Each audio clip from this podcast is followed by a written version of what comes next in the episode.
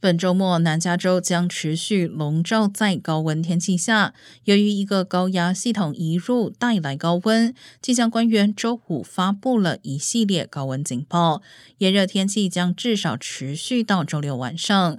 洛杉矶县山区、圣塔蒙尼卡山区、圣盖博谷等都包括在内，最高温可能达到一百零二至一百零七华氏度。